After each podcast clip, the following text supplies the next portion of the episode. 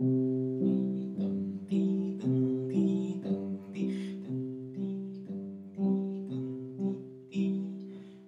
面的女孩看过来，看过来，看过来，菲利普，咱别唱这歌啦。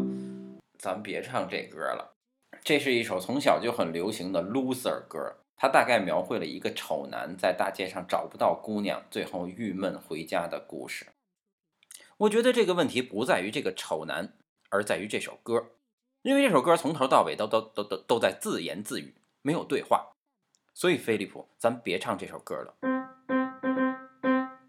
也不要弹，不然我们就注定孤独。所以在音乐史的发展中，人们也注意到了这些孤独的旋律之间是缺少对话的。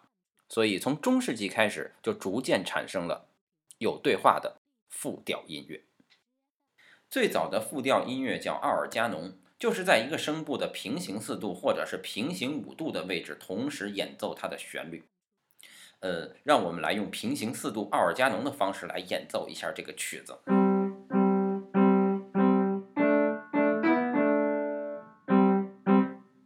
好像还没有人看咱们，那我们试试用平行五度奥尔加农的方式来演奏一下。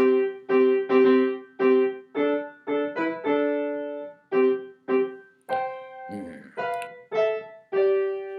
实践证明，菲利普，如果我们再这么弹下去，我们就只能进教堂了。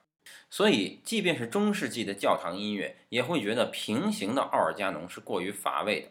所以在十一世纪就开始出现了反向进行的奥尔加农。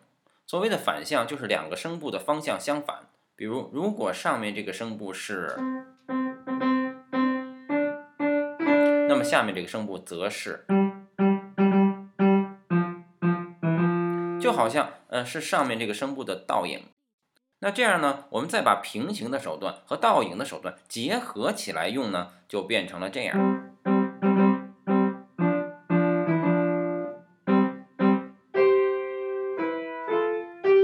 是不是好多了？啊，是是不是？可是怎么还是没有人看咱们呢？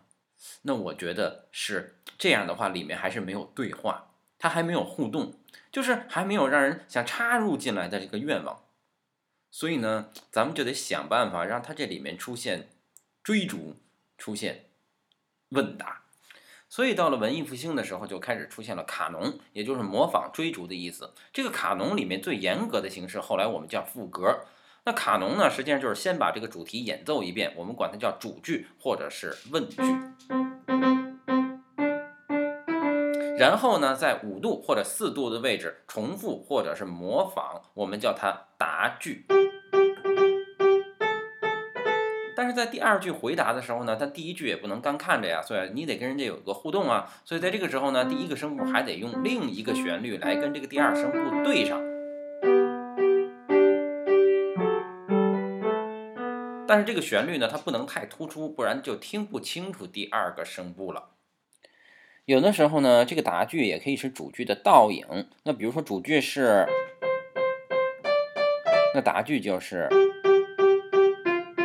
那这样呢，就是你上我就下，那你下我就上，它就有了一种游戏感，甚至有时候呢还会用到逆行。比如说我们现在这个旋律是，那所谓的逆行呢，就是把这句话从后往前说，那就变成了，然后你看它倒着又回来，那就好像这一个姑娘她被你气跑了，然后她又被你哄回来的感觉。那这样的话呢，这两个声部它就有了一种你一句我一句的关系了。那这样的话呢，这个世界不也就跟着音乐呃转起来了吗？所以在十七世纪这个和谐的思想主宰着人类心灵的时代，也是复调音乐最成熟的时代。就像巴赫晚年，他要用音乐去证明上帝的存在。那我们就来用这个主题，再结合刚才提到的那些方法，我们来写一首卡农，来证明我们的存在吧。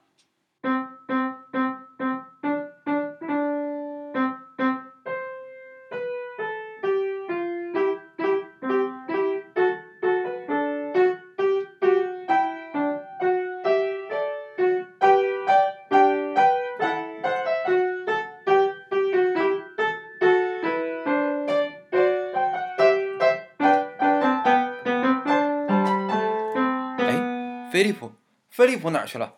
飞利浦，飞利浦跟另一架钢琴走了。哎，你跟大家说声再见再走啊！再见。